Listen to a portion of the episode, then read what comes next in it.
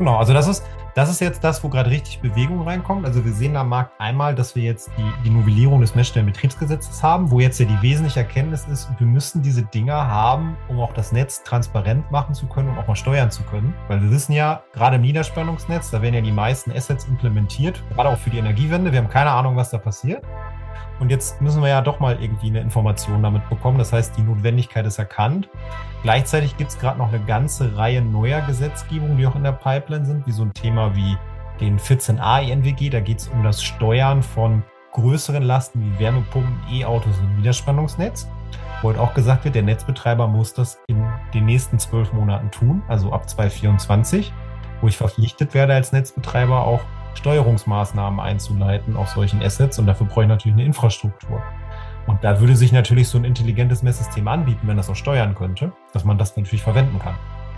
Hallo und herzlich willkommen bei Utility 4.0, dem Podcast über die emissionsfreie Zukunft unserer Energiewelt. Zu mir lade ich Menschen ein mit Verantwortung in der alten und neuen Energiewirtschaft, genauso wie Gäste aus den Städten und Kommunen, in denen wir alle mit dieser Energie arbeiten und leben. Ich suche Menschen, die noch ordentlich was vorhaben auf ihrem Weg und besonders reizen mich Gäste, die die Dinge etwas anders oder etwas schneller machen als bekannt oder gewohnt. Von ihnen will ich wissen, was sie antreibt und wo es sie noch hinführen soll. Dabei nehmen wir uns die Zeit, die nötig ist, um in Ruhe hinter die ersten Sätze zu schauen, um Dinge auch mal wirken zu lassen und gerne auch, um nochmal hinterher zu fragen. Dieser Podcast soll euch mich und meine Gäste auf neue Ideen bringen, vielleicht auch ein Lächeln ins Gesicht zaubern und letztlich ermutigen, gleich morgen loszulegen. Eingeladen habe ich mir heute bereits zum dritten Mal den Marcel. Er arbeitet in Münster bei der Items. Er geht den Dingen sehr gerne in der nicht unaufwendigen Form auf den Grund, einfach mal ein Buch darüber zu schreiben. Sechs Stück sind es inzwischen, von Energiewirtschaft für Quereinsteiger über Praxishilfe Post-EEG-Anlagen bis hin zu Wasserstoff kompakt. Außerdem schreibt er regelmäßig sehr gute, sehr fundierte Beiträge zu aktuellen Themen aus IT und Energiewirtschaft unter Items Blogging. Für mich ist er der ideale Partner für meinen Podcast, nicht nur weil er generell ein sehr sympathischer und schlauer Mensch ist, sondern weil er Themen besetzt, wo ich mich jetzt als BWLer-Generalist nicht so berufen fühle. Also so Netzthemen, Regulierungsthemen oder generell so Ingenieurssachen. Ich wünsche euch viel Spaß, Marcel. Okay, Marcel, was ist das Thema heute? Smart Meter, beziehungsweise, ähm, wie nennst du das? Wie hast du das eigentlich beschrieben? Warte mal. Ich, glaube, wir haben über die Überschrift genannt, äh, warum ist der Messstellenbetrieb seit 15 Jahren ja. nicht in die Gänge gekommen? Genau. Ähm, das soll das, das, Thema sein heute.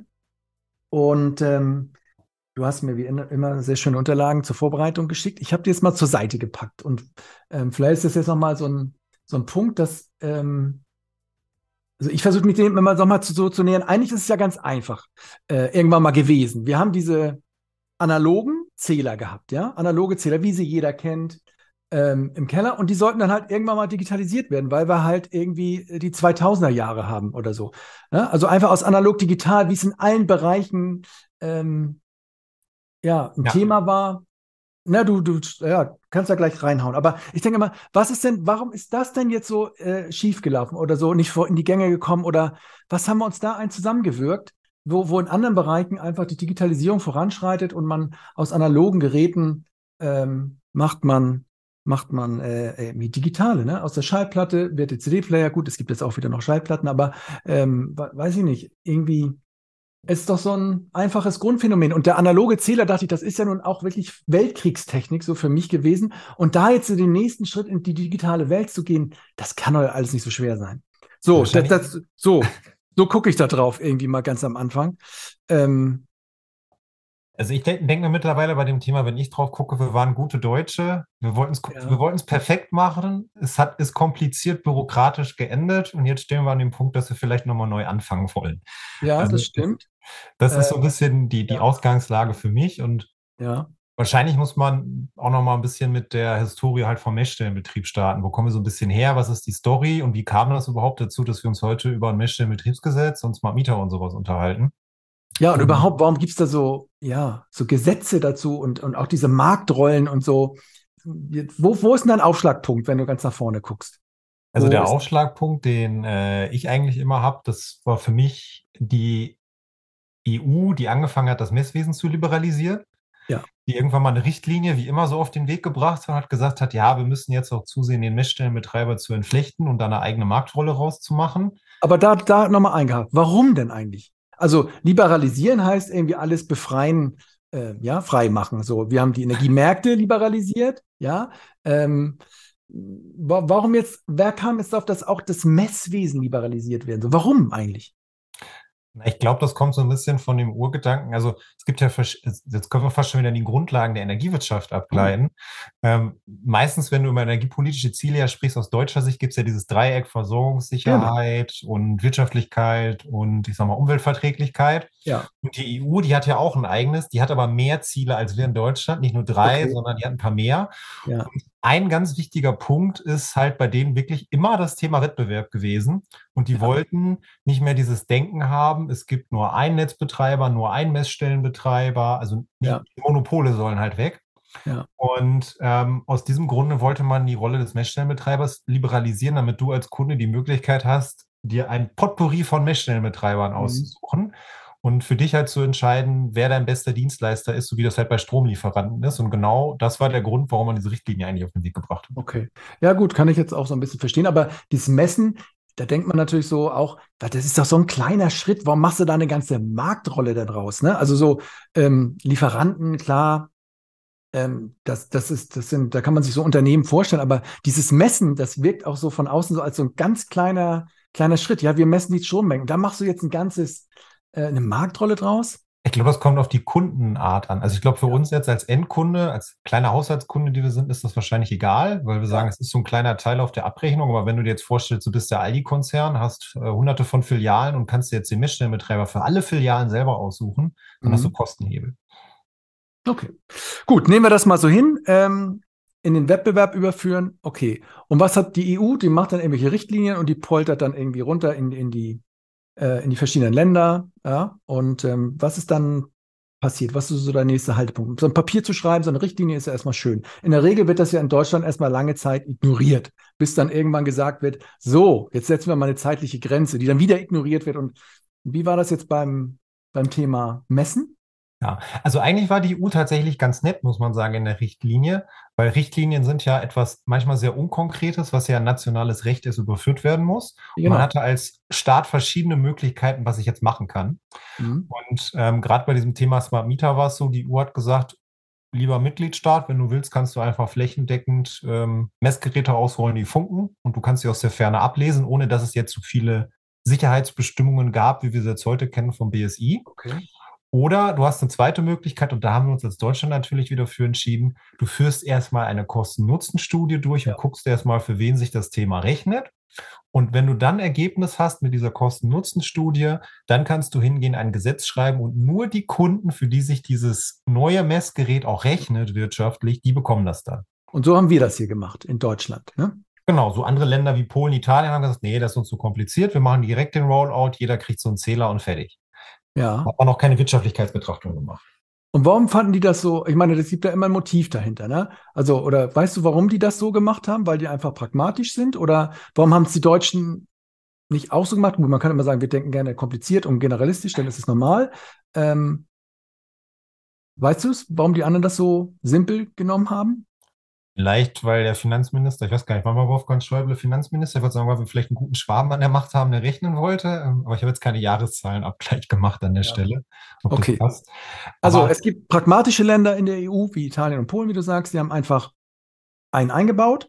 Das wird ja auch immer so als Vorbild genommen. Ne? Guck mal hier, die haben das schon seit ähm, vielen Jahrzehnten haben die das schon und Deutschland eiert immer noch rum. Ne? Das ist immer so der klassische ähm, Vorwurf auch, ne? Oder so. Ja.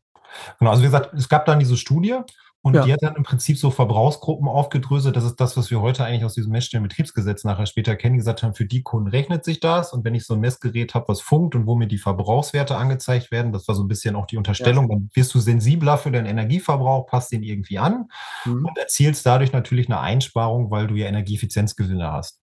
Ja. Und dieser Anteil, der bestimmt dann quasi die Höhe der Messentgelte. Nachdem dann irgendwann diese Studie mal da war, das hat auch ein paar Jahre gedauert, dann kam die Studie, dann hat das nochmal ein paar Jahre gedauert, bis man sich dazu entschieden hat, das Ganze in ein Gesetz zu überführen. Und dann waren wir schon im Jahr 2016, da waren schon zehn Jahre rum, da kam dann das Messstellenbetriebsgesetz. Es hat zehn Jahre gedauert, also ungefähr. so eine Kosten-Nutzen-Kiste gemacht haben und dann gesagt haben, haben wir verstanden, ausgewertet und in ein Gesetz gegossen. Zehn Jahre. Genau, und du musst da noch als inhaltlich so ein bisschen mit reinfügen. Wir haben uns natürlich auch sehr viel Gedanken über die Sicherheitsarchitektur gemacht. Das ist ja auch da reingeflossen, bevor das Messstellenbetriebsgesetz kam, ja. weil wir gesagt haben, das ist ja vielleicht auch nicht ganz unberechtigt, muss man sagen, es ist eine sensible Infrastruktur. Man sollte sich mal über IT-Sicherheit Gedanken machen. Also zumindest sollte man die Daten mal verschlüsseln, wenn man sie verschickt. Ich glaube, soweit sind wir uns ja, ja einig. Ähm, das heißt, man muss da vielleicht auch Sicherheitsstandards festlegen. Und da hat man wahrscheinlich dann den deutschen Ansatz gewählt und hat gesagt, wir wollen das so sicher und ich weiß gar nicht, wie Fort Knox verpacken, ja. diese Messdaten, ähm, dass wir halt dann ein Konstrukt geschaffen haben, was wir halt heute haben mit der, ähm, mit dem intelligenten Messsystem und allen IT-Systemen, die da mal so rum existieren, ähm, dass wir da die perfekte Lösung finden wollen. Okay, wir können da jetzt bestimmt gleich auch nochmal eintauchen kurz.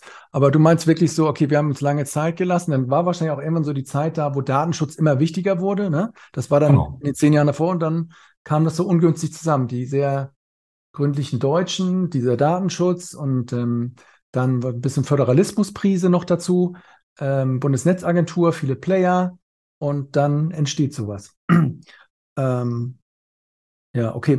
Also Datenschutz ist es wirklich so ein sensible, sensibles Datum, was ich verbrauche an Strom und Wasser? Und im Vergleich jetzt so zu, ja, hier. Du hast verschiedene Sicherheitsebenen. Das eine ist das Thema Datenschutz. Also, ja. wie, wie bekommst du die Daten zugestellt als Kunde und wer darf diese Daten sehen? Und ja. das zweite ist der Schutz der Infrastruktur selber.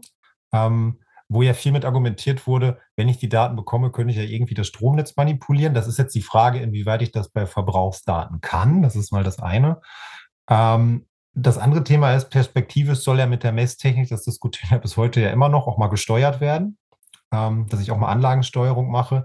Da ist es natürlich dann schon ein kritischer Bereich, wenn ich Anlagen im Stromnetz an- und abstellen kann, da muss ich natürlich schon gucken, dass sie dementsprechend sicher implementiert sind.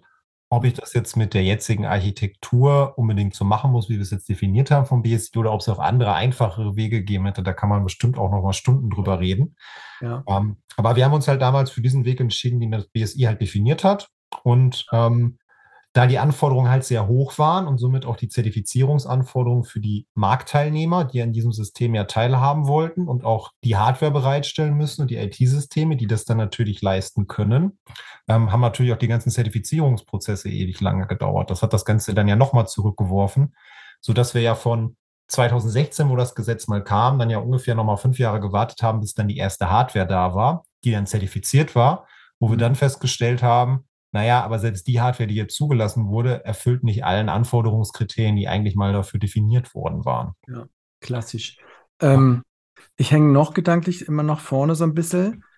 Ähm, warum kam, also ist ja immer komisch, warum das so ein Gesetz geben muss oder eine, also eine Kosten-Nutzen-Analyse ähm, und dann irgendwie ein Gesetz. Warum sind die Lieferanten nicht selbst drauf gekommen, dass gesagt wurde, ja, wir bauen da jetzt mal was Digitales ein, weil das einfach zeitgemäßer ist, weil ich mh, hm, besser ablesen kann, warum gab es nicht ähm, so einen ja, so einen Eigenantrieb der Energielieferanten, das zum einfach auszutauschen und sagen, wir leben 20, äh, äh, wir sind irgendwie, ja, weißt du. Das eine ist, ich, ich glaube, das muss man nur in einem Nebensatz erwähnen. Ich glaube, Deutschland kann nichts dafür. Wenn es eine Richtlinie gibt, dann muss ich auch ein Gesetz schreiben. So, okay. das ist erstmal das rechtliche Haken hinter. Aber ich kann ja trotzdem fragen, warum haben die Lieferanten nicht selber was gemacht? Genau, weil es gibt ja welche, weil zum Beispiel hier Norbert Zösch, den ich auch im Podcast hatte, hat irgendwann gesagt, Energiewende brauche ich digitale äh, Zähler, ist, weil, ist mir völlig klar, ich, das kleine Hassfurt wird damit ausgestattet. So, ja. hätte man machen können. Also ich glaube, das ist auch wieder die Zeithorizontfrage. In den Anfängen, ich denke jetzt mal so an das Jahr 2005, da würde ich sagen, war es einfach nicht wirtschaftlich, wirklich, weil wir weder die Hardware hatten, noch haben wir die Funktechniken, die wir vielleicht seit fünf Jahren einsetzen. Okay. Haben wir ja, also vieles, wenn du ja auch so in andere Sparten guckst, dann hörst du ja so Namen wie NB-IoT, LoRaWAN und ja. was da so alle rumschwirrt. Die Technologien gab es ja damals noch gar nicht. Ich habe auch noch nicht die Skaleneffekte gehabt, dass ich, ich sag mal, Hardware in den Stückpreisen produzieren konnte, wie ich das vielleicht heute kann. Was hat denn früher so ein Ding gekostet? Weißt du das? So ein erster digitaler Zähler? Über was redet man da? Weil ich meine, ich denke immer, hey, also es gab ja auch, es gibt ja auch diese Stromzähler, die man einfach um die Leitung drum macht, so Smappies für 50 Euro oder so. Ist es mhm. wirklich, ist es, also, wo ich dann denke, ja, das ist jetzt, es ist jetzt, ähm, nicht so ein Rieseninvest je Haushalt. Natürlich, wenn du viele hast, dann summiert sich das schon, aber es ist jetzt auch nicht so total krank. Ich glaube, ein Ding war, also was die Hardware damals gekostet hat, weiß ich nicht. Das war noch ja. vor meinen Zeiten. Da bin ich ja noch äh, zur Realschule oder irgendwann ja. gegangen. Ist ja schon lange her, wenn man das mal so sagt. Ähm, mhm. Ich glaube, ein großer Punkt waren auf jeden Fall die Kommunikationskosten, die du hast, ja. weil das mhm. Einzige, was du hattest, wäre ja eigentlich Mobilfunk gewesen. Ja, das stand ja nicht zur Verfügung, wenn du dir mal so 2005 überlegst, da gab es ja noch nicht ja, mal ein iPhone, muss man sich ja auch mal wieder vorstellen. Ja, man, man checkt es immer gar nicht, was da noch nicht da war. Und das waren ja noch Zeiten teilweise, wo du mit Internetkontingenten da zu Hause ja. rumgesurft hast. Da ja. wirst du auch Mobilfunktarif nicht dementsprechend günstig bekommen haben, auch wenn die Datenrate von dem Zählerstand ja nicht hoch ist. Ja. Also es war den meisten, es gab ein paar Idealisten, vielleicht aus kleinen Städten auch, die das irgendwie finanziert bekommen haben. Wahrscheinlich ja, einen geschickten Fördertopf oder irgendwie haben sie es hingekriegt. Ähm, aber in der Masse haben sie einfach gesagt, nee, äh, zu teuer, lohnt sich nicht, ich sehe den Vorteil nicht. Was hat denn aber diese Kosten-Nutzen-Analyse? Weil da, die, glaube ich, von EY durchgeführt wurde, habe ich jetzt nochmal mhm. irgendwo gelesen, wo ähm, das ist ja auch immer so ein bisschen komisch, eine Beratung macht eine Kosten-Nutzen-Analyse. Äh, wer wirkt da wieder rein? Aber ähm, mal dahingestellt, aber was kam da dabei eigentlich raus bei dieser Kosten-Nutzen-Analyse? Was war dann, was also ehrlicherweise genau das, was heute im Gesetz steht. Und zwar ah. kam da raus, dass alles über 6000 Kilowattstunden so der Kundenbereich ist, also Jahresverbrauch, ja. wo sich das lohnt. Das Aber lohnt wofür? Also in welcher Hinsicht? also, also dass, dass die Einsparungseffekte, die man dir unterstellt, weil du jetzt ja ein intelligentes Messsystem inklusive ja. Visualisierung bekommen hast und du verpasst ja deinen Verbrauch an und verbrauchst weniger Energie und sparst Geld, im Verhältnis stehen das, zu deinen Mehrkosten, die ja die Hardware benötigt, die bei dir verbaut werden muss. Weil es ist ja schon teurer am Ende. Aber es hat niemand sich angeguckt, dass mit diesem ganzen, mit der Energiewende und diesen ganzen äh, volatilen erneuerbaren Energien und mit dem Verteilnetzen, dass das so, also dass diese volkswirtschaftlichen Kosten ähm, so hoch sind, dass man das auf jeden Fall mal digitalisieren sollte. Ähm, Genau, das wurde in dieser Studie eigentlich primär nicht gemacht. Und das ist primär ja genau nicht. das, was jetzt ja so ein bisschen mit diesem Neustart wieder aufgegriffen ja. wird. Jetzt soll es ja novelliert werden, das Messstellenbetriebsgesetz dieses Jahr, wo man gesagt hat, wir können nicht nur auf diese ganzen Verbrauchs- und Abrechnungsthemen gucken, sondern wir müssen ja. auch ans Netzmonitoring, ans Steuern denken ja. und den Netzbetreiber auch an der Finanzierung beteiligen, weil der profitiert ja auch von den Daten und der Steuerungstechnik. Und das wird jetzt halt aufgegriffen. Das hat man okay. dann etwas verspätet erkannt, aber an dem Thema sind wir ja auch nicht so schnell, wie wir gerade festgestellt haben. Nee, nee, ist klar, ist okay. Gut, alles eingeordnet. So, dann gab es dieses Gesetz. Ähm, gab's, was gab es da noch für Meilensteine so größerer Art oder was stand da so im Kern dann drin, so am Anfang?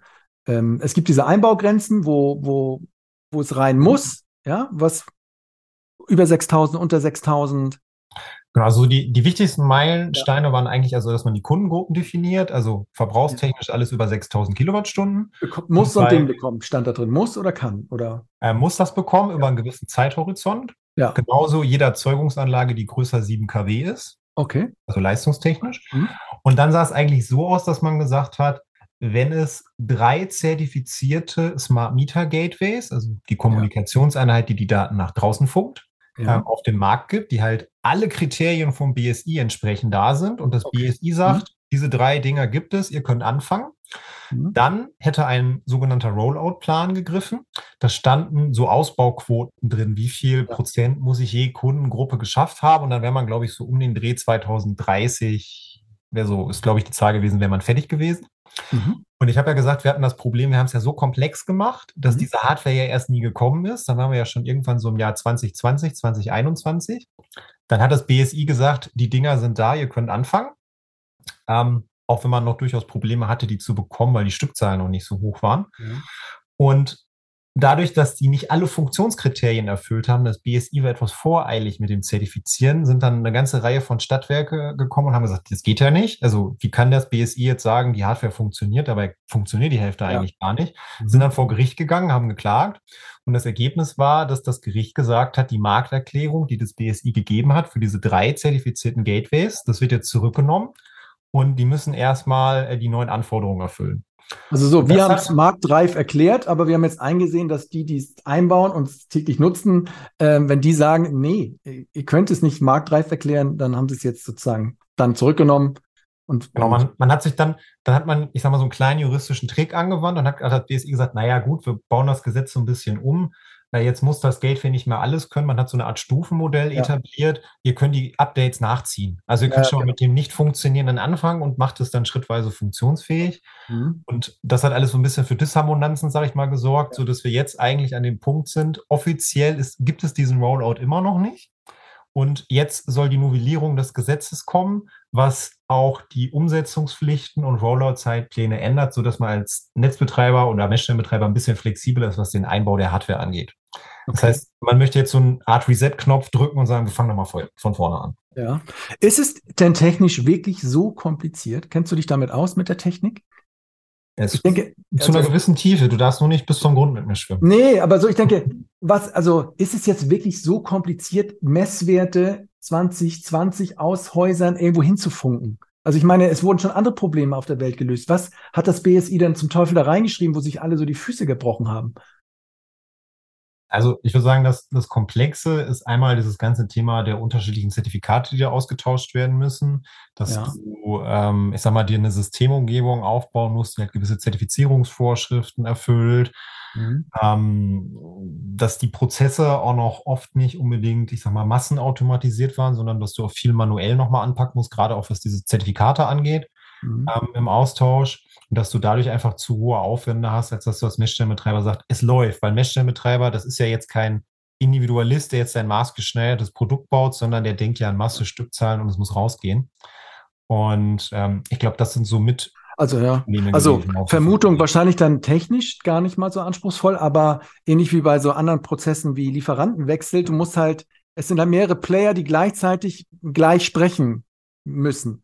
Und wahrscheinlich ist es technisch nicht so ein Riesenproblem, aber das jetzt gleichzeitig hochzuziehen, dass die Zertifikate auf allen Seiten klar sind und die, und die Empfangenen und die Abgebenden. Wir, wir haben auch den ganzen regulatorischen Rahmen einfach zu, zu strikt teilweise gemacht, also zu komplex. Also so ganz banal.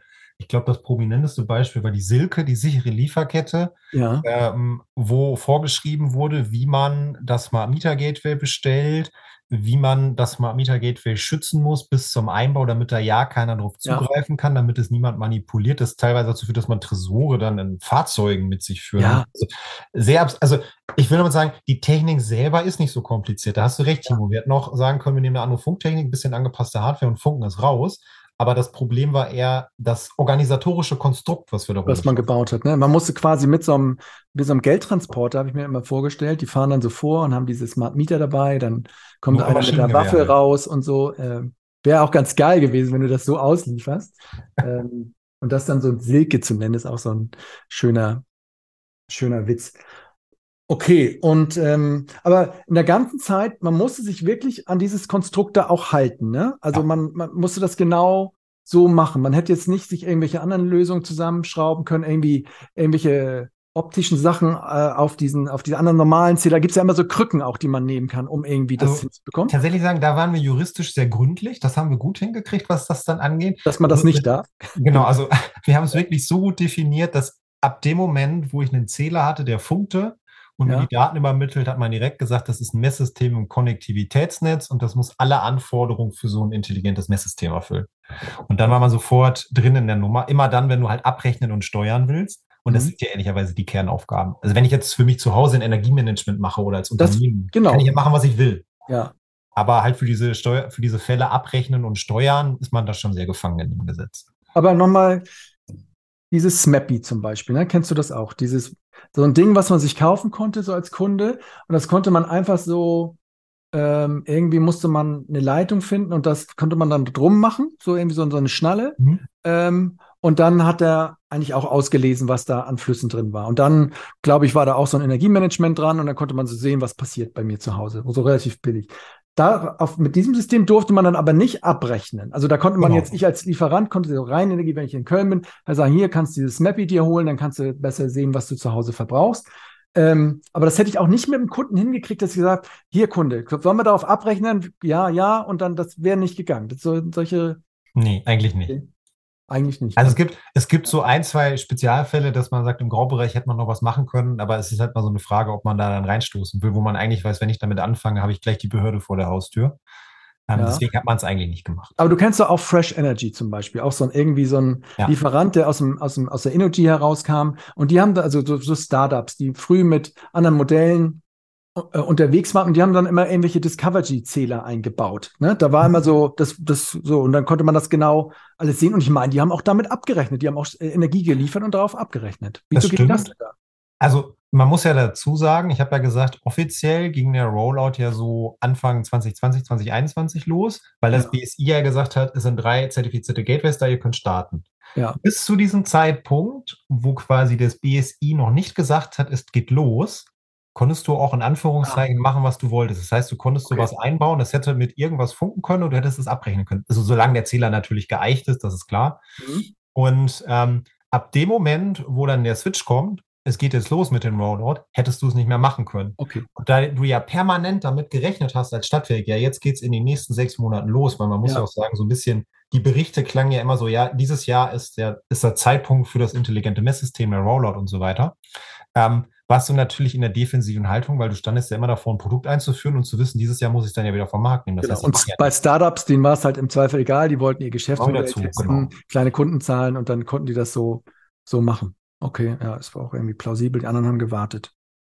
Das war jetzt nicht so, dass man wusste, ich habe jetzt fünf Jahre Zeit von 2016 bis 2021, dann hätten bestimmt schon welche angefangen. Ja. Das war ja jedes Mal so, du hast gedacht, morgen geht's los. Ja, gut, okay. Und da haben also alle dann die ganzen Jahre über gewartet. Ähm, ich bin ja auch hier und da mal bei Smart Optimo unterwegs, wo sich Stadtwerke dann zusammengetan haben, um dieses ganze Messwesen in einer eigenen Gesellschaft ähm, ja, zu organisieren, dass man mhm. jemanden hat, der das für mehrere Stadtwerke klar macht. Ähm, da war das ja jetzt auch so, da war ich im letzten November und da kam dieser Referentenentwurf dann raus, ähm, der jetzt die Grundlage ist, glaube ich, ne, für diese genau. Neuerung des, des Messstellenbetriebsgesetzes oder wo die ersten Sachen drin standen. Da kannst du ja gleich nochmal drauf eingehen, was da jetzt anders drin stand. Ich wollte aber nochmal, wir haben jetzt noch eine andere Frage in den Kopf. Ach so, wir reden jetzt immer über Strom meinen aber auch Gas, Wasser, Wärme oder wie hat sich das? Nee, das ist nicht so einfach. Okay. Genau. Mhm. Also grundsätzlich, wenn wir jetzt immer erstmal, das ist so der erste Step, wenn ich vom Messstellenbetriebsgesetz rede oder vom intelligenten Messsystem, rede ich eigentlich immer erstmal nur von der Sparte Strom. Ja. Das ist so der erste Schritt. Ähm, es gibt gewisse Ausnahmen, sage ich jetzt mal, dass sich auch andere Sparten, also zum Beispiel Gas oder Wärme, an so ein intelligentes Messsystem anschließen muss. Mhm. Ähm, wenn ich jetzt zum Beispiel, ich mache mal, nehmen wir als Beispiel, ich bin jetzt Messstellenbetreiber und ich rüste jetzt ein Objekt in der Wohnungswirtschaft aus, seit, da muss ich seit 2021 immer dem Wohnungsunternehmen anbieten, ich schließe auch eine zweite Sparte mit an. Also beispielsweise Gas oder Wärme. Und wenn das Wohnungsunternehmen sagt, finde ich gut, ich will, dass alle meine ähm, Sparten über dieses intelligente Messsystem laufen, also sich aktiv dafür entscheidet, dann muss der Messstellenbetreiber es auch anschließen. Mhm. So, das heißt, ich kann durchaus mehrere Sparten über das intelligente Messsystem abrechnen, wobei ehrlicherweise in der Praxis gibt es heute noch Probleme, andere Dinge anzuschließen als den Stromzähler, aber das Fass wollen wir vielleicht heute nicht aufmachen. Mhm, okay. Ähm, ansonsten kannst du in den anderen Sparten durchaus andere Technologien einsetzen. Du musst natürlich schon gucken, dass du gewisse Kriterien erfüllst. Also du musst schon gucken, dass du natürlich den Datenschutz einhältst, dass du eine gewisse Interoperabilität der Systeme hast, weil du kannst da ja auch einen Messstellenbetreiberwechsel durchaus haben in anderen Sparten. Wo es relativ, in Anführungszeichen, unreguliert ist oder was man immer vergessen hat, ist die Sparte Wasser. Die steht überhaupt nicht drin im Geltungsbereich des Messstellenbetriebsgesetzes. Da gelten auch diese Bündelangebotsgeschichten mit dem Beispiel jetzt von der Wohnungswirtschaft nicht. Das hat man interessanterweise in der deutschen Rechtsprechung einfach vergessen, aus dieser damaligen EU-Richtlinie zu überführen, weil da stand Wasser damals drin. Aber wir haben es nicht gemacht. Einfach hat sich auch keiner beschwert. Aha, okay. Und ähm, das heißt, bei Wasser hast du ein bisschen mehr Gestaltungsspielraum. Das ist tatsächlich mehr nur eine Frage des Datenschutzes. Das ist tatsächlich aber auch wieder in Deutschland nicht einheitlich geregelt. Da kann jedes Bundesland so ein bisschen ja, machen, was es will.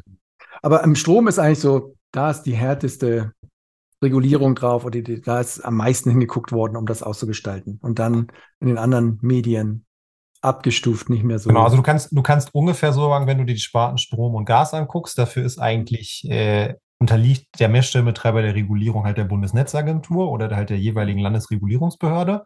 Und da gilt gesetztechnisch entweder das Energiewirtschaftsgesetz oder das Messstellenbetriebsgesetz. Und wenn du jetzt eher auf Wasser guckst und auf Wärme, dann ist es halt nicht die Bundesnetzagentur, sondern das Kartellamt, was dich überwacht. Mhm. Und ähm, da ist auch so, dass die Bereiche Wasser und Wärme eher über allgemeine Verordnungen geregelt werden. Und grundsätzlich, klar, musst du bei allen Sparten irgendwo na, das Mess- und Eichgesetz einhalten. Und bei Strom und Gas kannst du sagen, dass das Messwesen eher liberalisiert. Bei Wasser und Wärme würde ich sagen, bei Wasser ist es nicht liberalisiert. Da kannst du keinen Wassermessstellenbetreiber auswählen. Es gibt nur einen.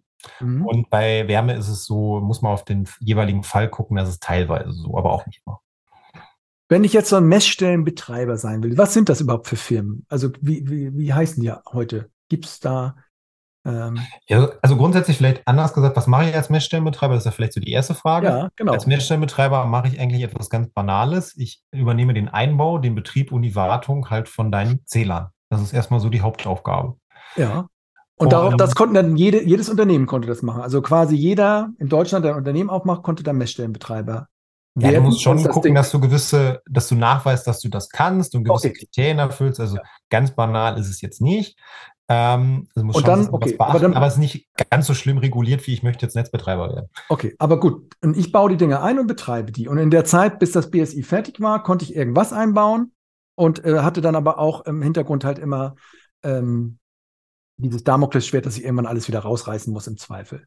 Genau. Okay, und dann, ja.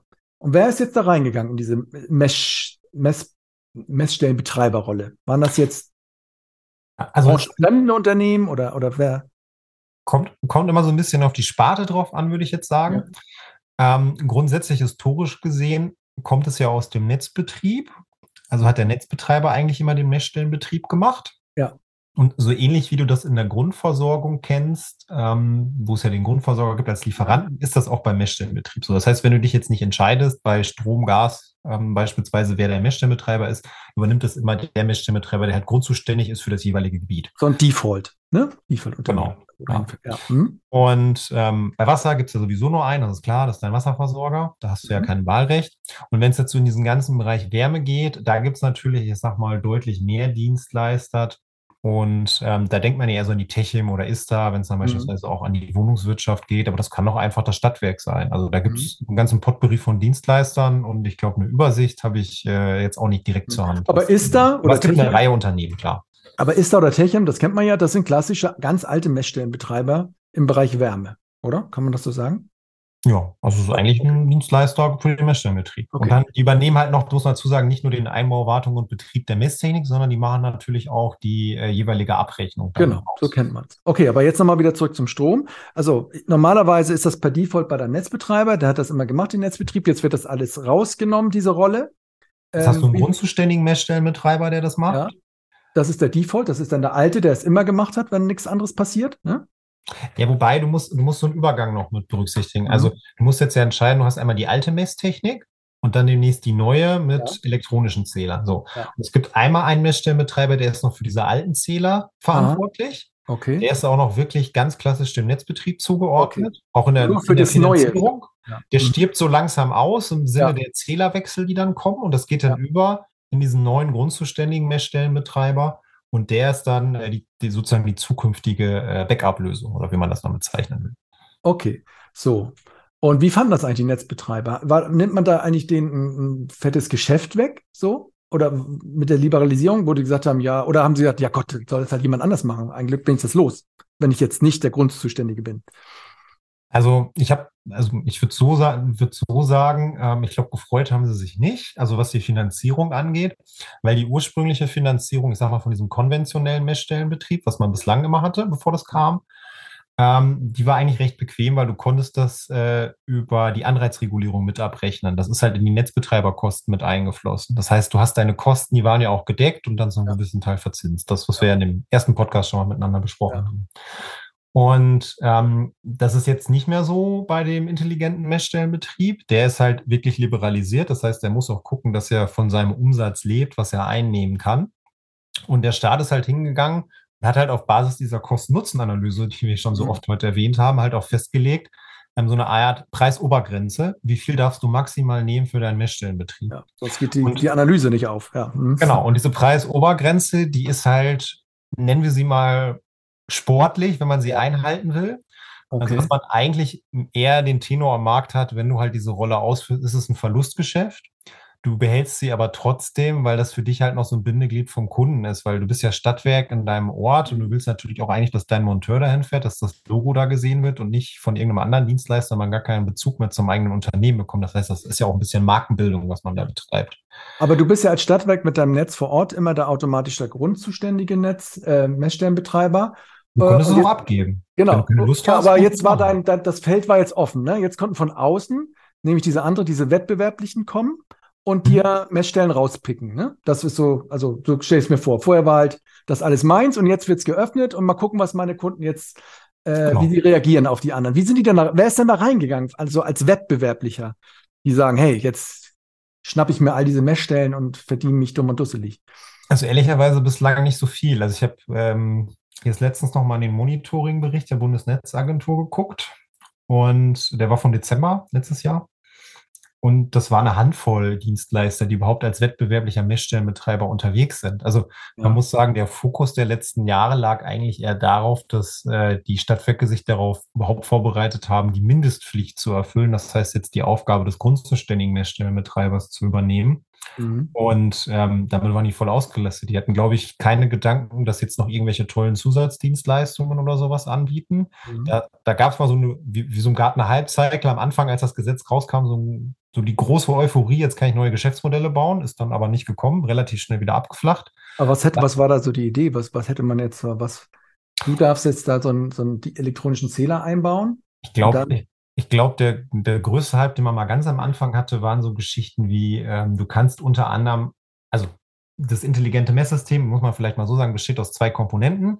Es gibt einmal dieses Smart Meter Gateway, was ja die Daten nach außen funken soll, ja. und dann gibt es ein modernes Messsystem. Und das ist einfach ein elektronischer Zähler. Der ist halt angebunden an dieses Gateway. Mhm. Dieses Gateway hat quasi noch eine weitere Schnittstelle, also nicht nur um den Zähler anzubinden, um nach draußen zu funken, sondern so eine sogenannte Home Area Network Schnittstelle.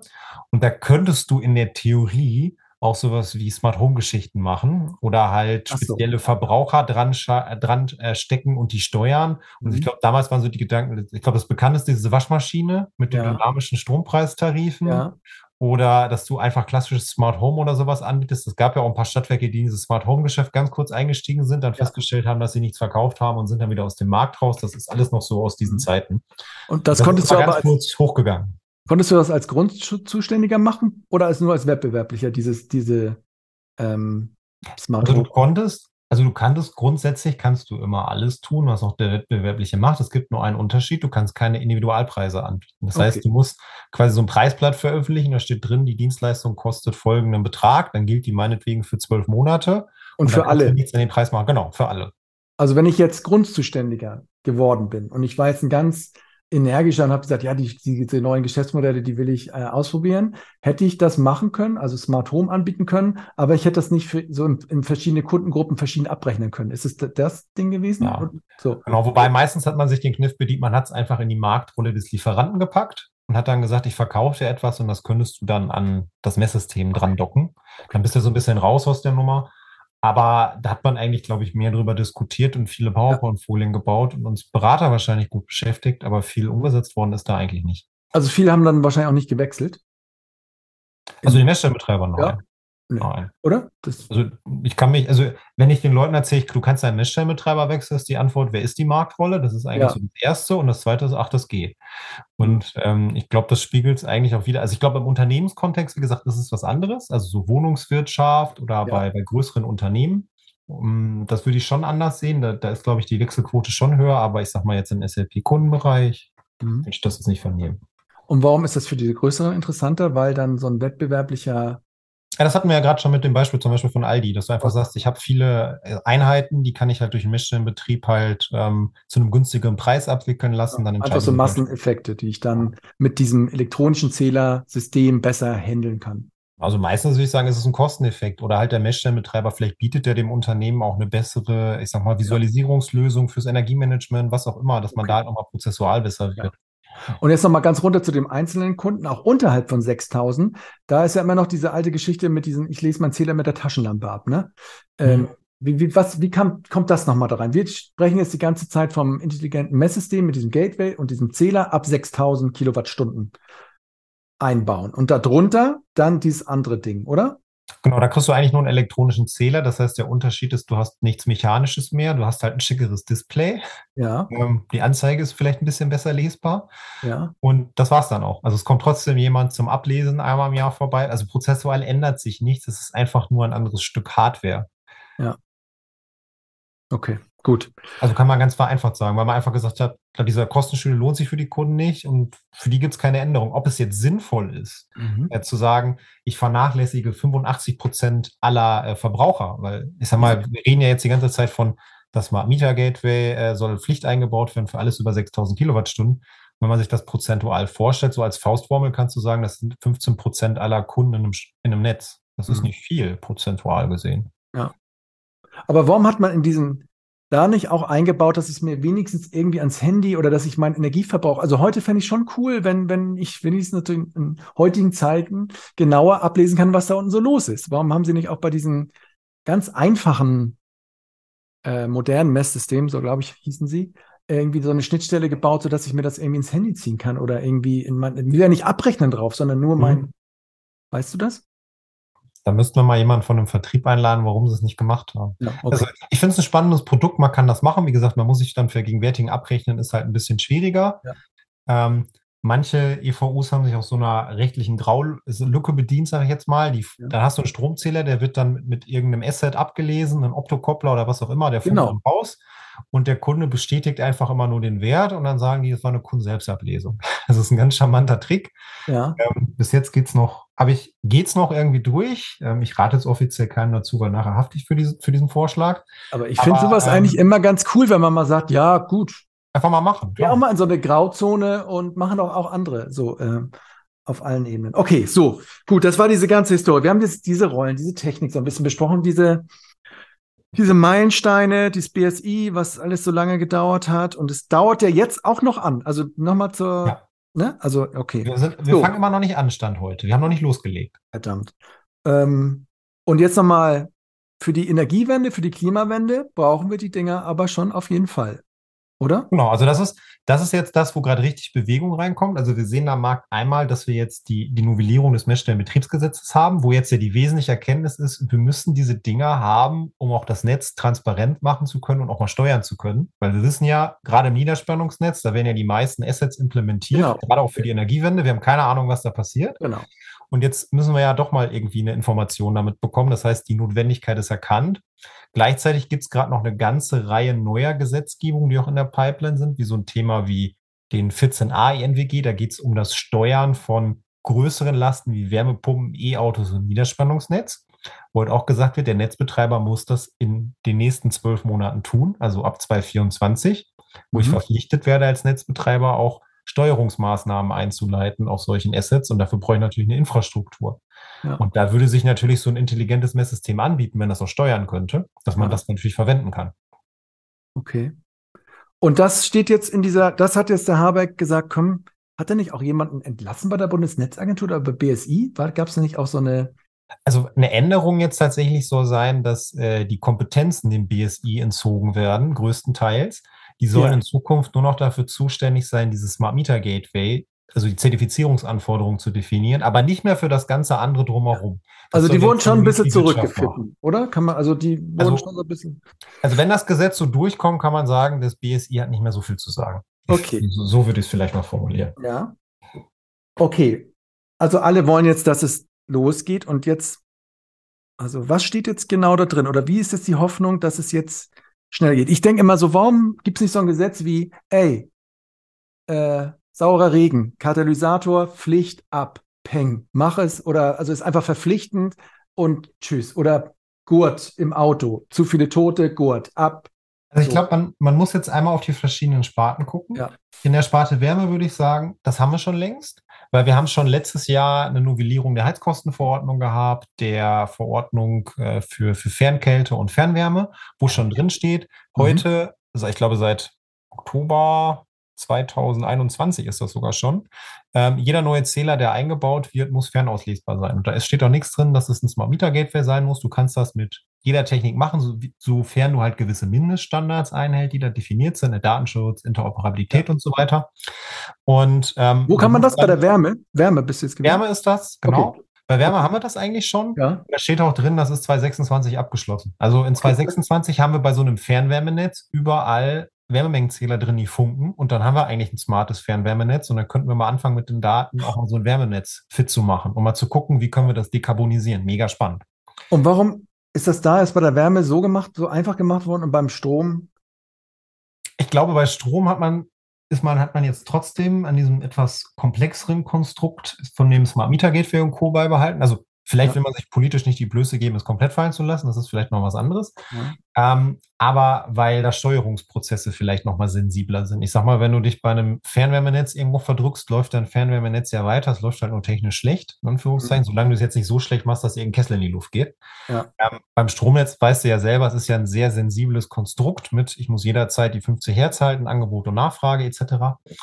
Und ähm, wenn ich da natürlich keine sichere Infrastruktur schaffe, um Schalthandlungen durchzuführen und das irgendjemand manipulieren könnte, habe ja. ich zumindest ein Problem, dass, das, dass ich Versorgungsausfälle habe. Ich glaube, deswegen hält man noch so ein bisschen an diesem etwas starreren, äh, kryptografischen ja, Verfahren irgendwie fest, was man da hat und ähm, hat da jetzt noch nicht das so flexibel gehandhabt, wie das in den anderen ja. Sparten ist. In Wasser, kannst, ja. in Wasser kannst du es auch machen. Ne? Du musst halt nur gucken, wie ist die Regelung deiner Landesdatenschutzbehörde. Das musst du schon beachten, das ist ein Thema. Es gibt, es gibt ein ganz paar Bundesländer, die tatsächlich die Fernauslesung von Wasserzählern verbieten. Das ist ein bisschen doof.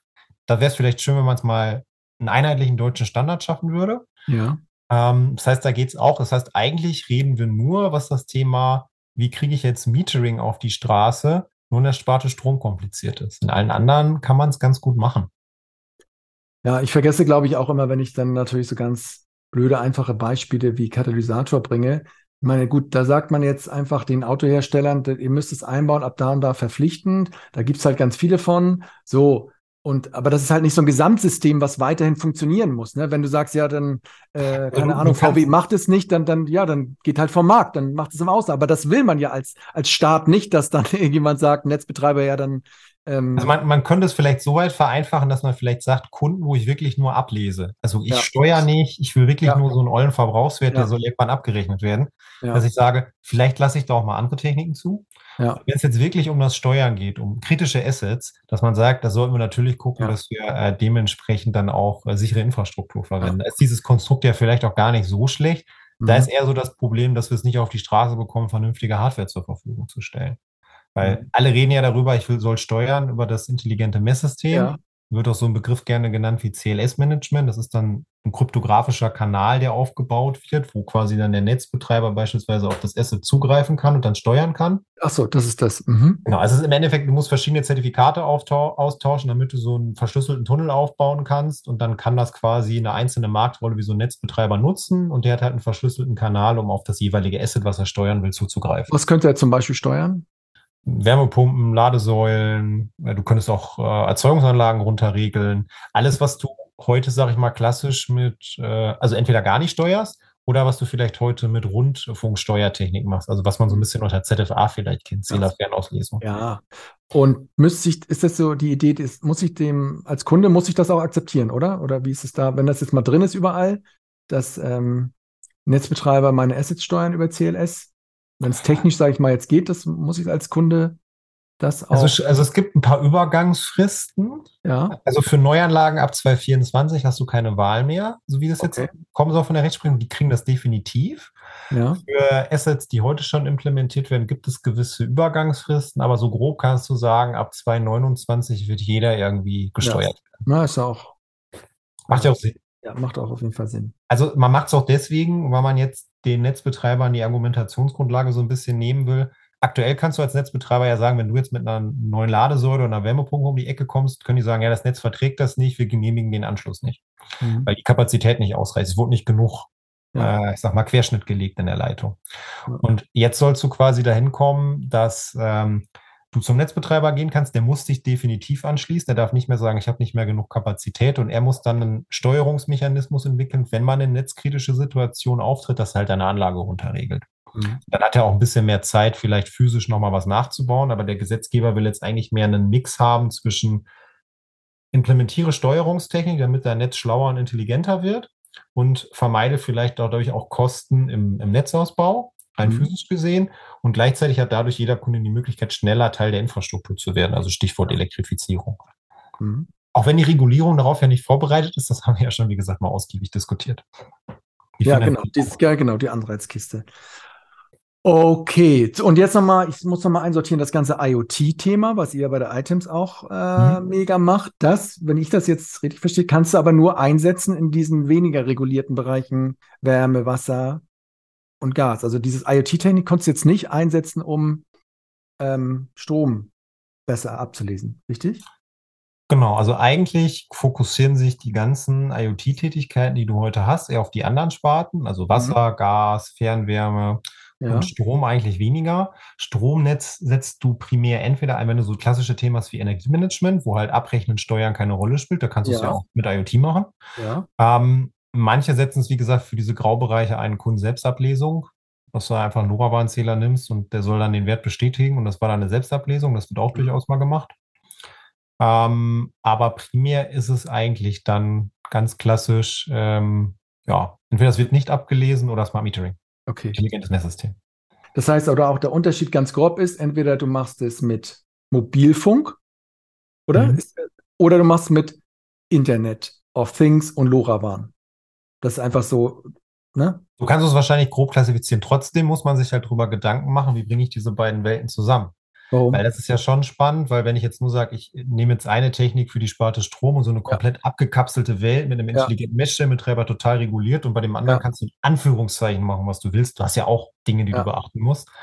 Am Ende wollen wir auch sowas hinkriegen wie Sektorenkopplung oder ganz banal, ich will vielleicht einfach nur eine spartenübergreifende Abrechnung haben. Kann ja auch was sein. Aber es ist schon Ja. geil kompliziert angelegt, ne? Wir haben ja. Ja. noch nicht mal die Sektorenkopplung. Wir haben nur diese Medien. Und da haben wir schon quasi IoT-Welt muss sprechen können mit der, äh, mit der anderen, mit der Smart Meter, ähm, Mobilfunkwelt. So, aber da haben wir noch nichts gesektorkoppelt. Ich denke immer, das wird ja erst richtig kompliziert, ne? Und wir machen schon den Ja. Standard oder dieses, diese normale Medientrennung, die machen wir schon mal mega kompliziert. So, und wenn, wenn wir jetzt Ja, deswegen, also deswegen sind wir halt auch gerade am diskutieren, wie wir es halt hinbekommen, auf Basis der regulatorischen Gegebenheiten, dass wir möglichst einen einzigen Messstellenbetreiber abbilden, wo halt alle Techniken zusammenfließen. Weil es schließt ja jetzt nicht aus, ich sag mal, du bist vielleicht ein wettbewerblicher Messstellenbetreiber. Du kannst ja Teil dieser Smart Meter Welt sein und das Produkt bedienen. Das heißt aber nicht, dass du dich nur dieses einen Werkzeugs bedienen musst. Du kannst ja auch andere Werkzeuge mit in deinen Köcher nehmen und dann entscheiden, welches du anwenden möchtest. Das heißt ja nicht nur, weil ich ein wettbewerblicher Messstellenbetreiber bin, ich sag mal jetzt für intelligente Messsysteme, dass wenn ich dann in die Sparte Wärme möchte, immer sage, ich muss immer einen Anschluss am Smart Meter Gate haben. Das kann ich machen, wenn es sinnvoll ist, aber dann kann ich vielleicht auch sagen, vielleicht nehme ich mal einen LoRaWAN-Zähler oder was auch immer. Okay. Gut, und jetzt kam diese Novelle. Und haben jetzt alle Hurra geschrien? Oder wie ist jetzt die, wie, wie ist der Blick auf diese Novelle, beziehungsweise auf den Referentenentwurf, der jetzt schon mal so ähm, durch die Branche geistert? Wie gucken jetzt die Marktrollen drauf, die Grundzuständigen, die Wettbewerblichen? Sagen alle yeah oder sagen alle auch nur so ein Ja, aber nee? Also ich sag mal so, wenn du aus dem Tal der Tränen kommst, kann es ja nicht viel schlimmer werden. okay, ja, so ist die Haltung ist- bei den meisten. Das ist, das ist ja vielleicht mal so der erste Satz. Ja. Ähm, ich, ich glaube, einige Dinge sind gut und einige Dinge sind wie immer, da muss man vielleicht nochmal drüber nachdenken oder man muss was ändern, aber man, man legt ja selten den perfekten Gesetzentwurf hin. Das ist ja vielleicht mal Ja. das Erste. Ich glaube, was Gutes ist, dass man gewisse Dinge entbürokratisiert, wie diese sichere Lieferkette abschafft Ja. und dass ich, wie Robert Habeck gesagt hat, ich kann ein Gateway auch mal mit der Post bestellen. Das finde ich Ja. schon mal ganz gut. Ja. Das ist ja, Ja. vielleicht nicht schlecht. So. Ähm, der zweite Punkt, der vielleicht auch nicht schlecht ist, in diesem Gesetz soll halt drinstehen, ab dem Zeitpunkt, wo es in Kraft tritt, gibt es quasi so eine Art Übergangszeitraum für Netzbetreiber, dass sie schon mal flexibel starten können. Das heißt, ich kann auch mal Messtechnik verbauen, die vielleicht noch nicht alles kann. Die Ja. muss ich aber irgendwann perspektivisch nach ein paar Jahren nachziehen. Mhm. Und der offizielle Rollout, also es wird auch einen offiziellen Rollout geben für die Sparte Strom, der ist dann ein bisschen später. Der ist allerdings, also meistens startet der so dann 2025 nach dem jetzigen Entwurf. Der ist allerdings ein bisschen sportlicher, weil ich jetzt schon ungefähr 2030 mit den meisten Sachen fertig sein muss. Also ich habe weniger Zeit, ähm, weil ich glaube, im alten Gesetz war man so 2032 fertig. Das heißt, ich Ja. muss mehr tun in der Zeit. Ähm, was, glaube ich, gerade am kritischsten noch bewertet wird, das ist quasi das Dienstleistungsangebot, was die Messstellenbetreiber anbieten müssen. In diesem Da- Grundzuständigen, in dieser Grundzuständigen Rolle. Genau, genau. Also es gibt, es Mhm. gibt verschiedene Konstrukte. In der ersten Version des Messstellenbetriebsgesetzes gab es sogenannte Standarddienstleistungen. Also das ist das, was du halt immer tun musst als Messstellenbetreiber. Dafür galt auch diese Preisobergrenze. Ja. Also im Kern Einbaubetrieb, Wartung der Messstelle, Bereitstellung der Werte. Das ist so das, was man da gemacht hat. Und dann gibt es so Zusatzdienstleistungen. Und das hätten jetzt diese Smart Home Geschichten sein können. Da gibt es auch andere Sachen, äh, die man da anbieten kann. Und das war eigentlich so in der Denke, das war eigentlich dem wettbewerblichen Messstellenbetreiber vorgehalten. Das heißt, der Grundzuständige sollte auch wirklich nur für die Basisprodukte da sein.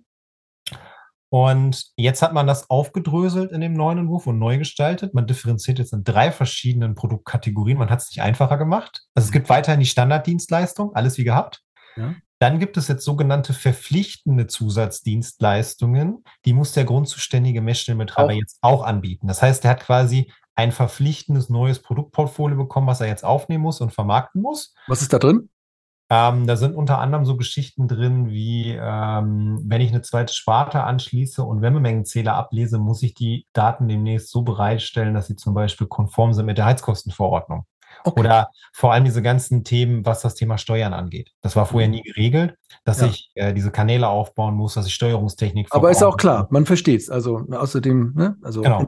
also ich, ja. ich glaube, die, die Produkte an sich sind auch okay, die da drin stehen. Ja, nur, nur, auch da gab es wieder einen Preisdeckel und der ist so niedrig, dass du das Produkt eigentlich nicht okay. anbieten kannst. Also ich sag mal, mhm. wenn ich Steuern im Jahr nicht mehr als 10 Euro kosten darf, aber allein die mhm. olle Steuerbox, die du kaufen musst, 200 Euro kostet, dann weißt du, es wird kein wirtschaftliches Produkt. Okay, das finden die nicht so toll, wenn es so reingedrückt bekommt. Du bekommst Produkte reingedrückt, die du anbieten sollst zu bepreisen. Du kannst sie reindrücken, nur die Preisdeckel machen keinen Sinn. So würde ich es vielleicht sagen. Und, Und dann, hast, du, ja. hast du vielleicht noch abschließend die dritte Produktgruppe. Genau. Das sind so optionale Zusatzdienstleistungen. Das ist dann halt alles, was halt über diesen regulierten Bereich hinausgeht, was der Gesetzgeber festgeschrieben hat. Ja. Das muss er halt nicht anbieten. Das kann halt ein wettbewerblicher Messstellenbetreiber anbieten. Aber stellt sich jetzt so ein bisschen die Frage, inwieweit brauche ich halt einen wettbewerblichen? Der war ja eigentlich dafür da, so ein bisschen auch Preis zu setzen. Ja, genau. Mhm. Wenn der Preis eh schon so niedrig ist, dass da eigentlich keiner mehr runtergehen dürfte. Ähm, muss der Wettbewerbliche dann, hat er auch diese Preisobergrenzen oder kann er alles frei? also genau, der Wett, genau, das ist der Clou. Der Wettbewerbliche hatte immer halt den Vorteil, der kann dem Kunden einen individuellen Preis anbieten. Ja. Und das war auch so ein bisschen die Argumentation, manchmal, wo man gesagt hat, es macht für ein Stadtwerk Sinn, ein WMSB auszuziehen. Ja, also dann bin ich frei. eigene Marktrolle. Ja. Jetzt hat man selbst das aufgeweicht und jetzt ist es so mit dem Grundzuständigen. In seinem eigenen Versorgungsgebiet, wo er tätig ist, da darf er keine kundenindividuellen Preise anbieten. Wenn er sich jetzt aber entscheidet, ich möchte in einem anderen Versorgungsgebiet auch tätig werden, da darf der das dann auf einmal. Das heißt, da wird er auf einmal ein wettbewerblicher Messstellenbetreiber. Will ich das aber zu Hause machen, ist sozusagen in meinem eigenen Revier in Anführungszeichen, dann muss ich dafür einen eigenen Messstellenbetreiber gründen, komplett getrennt vom Grundzuständigen, um das anbieten zu können. Warum? Das ist auch so ein bisschen vom Konstrukt nicht ganz ja. so schön. Wer schreibt sowas da rein? Was, weißt du was über diese ganzen Interessengruppen, die da im Hintergrund beim Wirtschaftsministerium mit sowas reinschreiben? Das, wer macht also sowas? Mal, wer es geschrieben hat, weißt du ja auch. Du hast ja den Referentenentwurf nee. angehört vom BBH und da haben sie ja gesagt, BBH hat mitgeschrieben. Ach so, BBH, ja. Also, ja, aber ich frage mich immer so, die, die Industrie schreibt ja immer mit. Also es, ich habe jetzt auch nochmal gelesen, so E.ON und so, die 50 Prozent der Verteilnetze gehört E.ON, die pushen das natürlich, weil sie darüber irgendwie ähm, gerne. Also, wo man zum Beispiel E.ON unterstellen könnte, man hat, ne, man ist ja nicht langweiliger worden in diesem Marktrollenkonstrukt, ja. man hat noch einen neuen äh, Messstellenbetreiber geschaffen. Ich glaube, ja. der hieß Notmessstellenbetreiber oder Auffang, Auffangmessstellenbetreiber war der Name, genau. Und der greift quasi, wenn der GMSB äh, nicht mehr tätig ist, insolvent ist oder seinen Pflichten nicht mehr nachkommt, was auch immer, dann okay. kommt dieser Auffangmessstellenbetreiber und das ist immer der, der die meisten also äh, Systeme in Deutschland verbaut hat. Genau, also E.ON, man, man wollte es nicht ganz so reinschreiben. Und aktuell ist es halt so, wenn du in einer, einer gewissen Frist es nicht schaffst, dass ähm, der grundzuständige Messstellenbetrieb an jemand anders übergeht, dann geht er standardisiert zum Auffangmessstellenbetreiber über und zwar entschädigungslos. Okay. Man kann sich auch fragen, wofür gibt es diese Regelung? Also das erste, was ich dachte, hm, könnte vielleicht einen gewissen Konzern nutzen, ich weiß jetzt auch nicht welchen. Mhm. Ähm, also, oder vielleicht haben sie sich auch gar nicht darüber gefreut, dass es drin stand, ich weiß es nicht. Aber die Politik war sich jetzt äh, mal einig. Ne? Das ist jetzt so, da hörst du jetzt nicht, die FDP will links rum, die Grünen rechts rum, so Messstellen. Ja, hätten ja auch sagen können, die FDP so, ja, wir, wir entbürokratisieren das Ganze, wir machen es äh, freier, das ist ja so ein Liberalisierungsding. Aber das ist dann doch zu nitty-gritty, um sich darüber, glaube ich, zu. Also ich, ich, glaube, dass das, was allen Parteien wichtig war, dass diese Steuerungsthematik aufgenommen wird und dass das jetzt in diesem Thema weitergeht. Ich glaube, ja. das war der Konsens. Und ob ja. die sich jetzt alle inhaltlich in der Tiefe damit beschäftigt haben, glaube ich nicht. Ähm, Da waren vielleicht eher mit Strompreisbremsen und sowas beschäftigt. Ich glaube, das war mehr im öffentlichen Fokus. Das Thema hat die Branche interessiert. Würde aber jetzt helfen, ne? Bei den ganzen Bremsen, dann wenn wir diese Smart Meter drin hätten, oder? Oder würde es nicht helfen? Ah, ich würde sagen, aktuell ist es ja ein Abrechnungskonstrukt. Ich weiß nicht, ob mir das Messsystem da was okay. nützt. Okay, mhm. gut. Ja. ja, okay. Also, ich bin bedient, würde ich sagen. Ich, ähm, Habe ich irgendwas vergessen oder irgendwas Wichtiges? Ähm, also das kommt jetzt, also wann soll das jetzt kommen, dieses neue Messstellenbetriebsgesetz? Weißt du, nächstes Jahr oder dieses Jahr? Also Angeblich noch dieses Jahr. Ich habe mal irgendwas gehört, es äh, kommt vielleicht März oder so April um den Dreh, ja. aber ob es dann nachher wirklich kommt, ähm, lassen wir uns einfach mal überraschen. Okay. Ja, vielen Dank, Marcel. Ich ist wieder beeindruckend, was du alles in deinem Kopf abgespeichert hast. Ich frage ja will ich immer direkt und springen und also vielen Dank für diese, für diese Runde. Und ähm, du hast eingangs gesagt, Feedback kam zurück, dass wir nicht länger als eine Stunde schnacken sollen. Ist vielleicht eine Stunde geworden. Äh, I don't know. Aber ich meine, das war das Messwesen seit 15 Jahren und das Deutsche und das braucht ein bisschen. Insofern, vielen Dank. Genau. Ich danke dir auch, Team. Ihr findet den Podcast bei Apple, Spotify, Deezer und natürlich auf unserer Website Utility 4.0. Wenn es euch gefallen hat, freut sich mein kleines Ego über ein paar Sternchen oder Likes an den entsprechenden Stellen. Lasst uns auch gerne über die Podcast-Themen diskutieren. Am besten auf LinkedIn, wo ich regelmäßig die neuen Folgen poste. Genauso, wenn ihr Feedback habt oder Ideen, einfach eine Nachricht dalassen. Ich antworte as soon as possible. In diesem Sinne.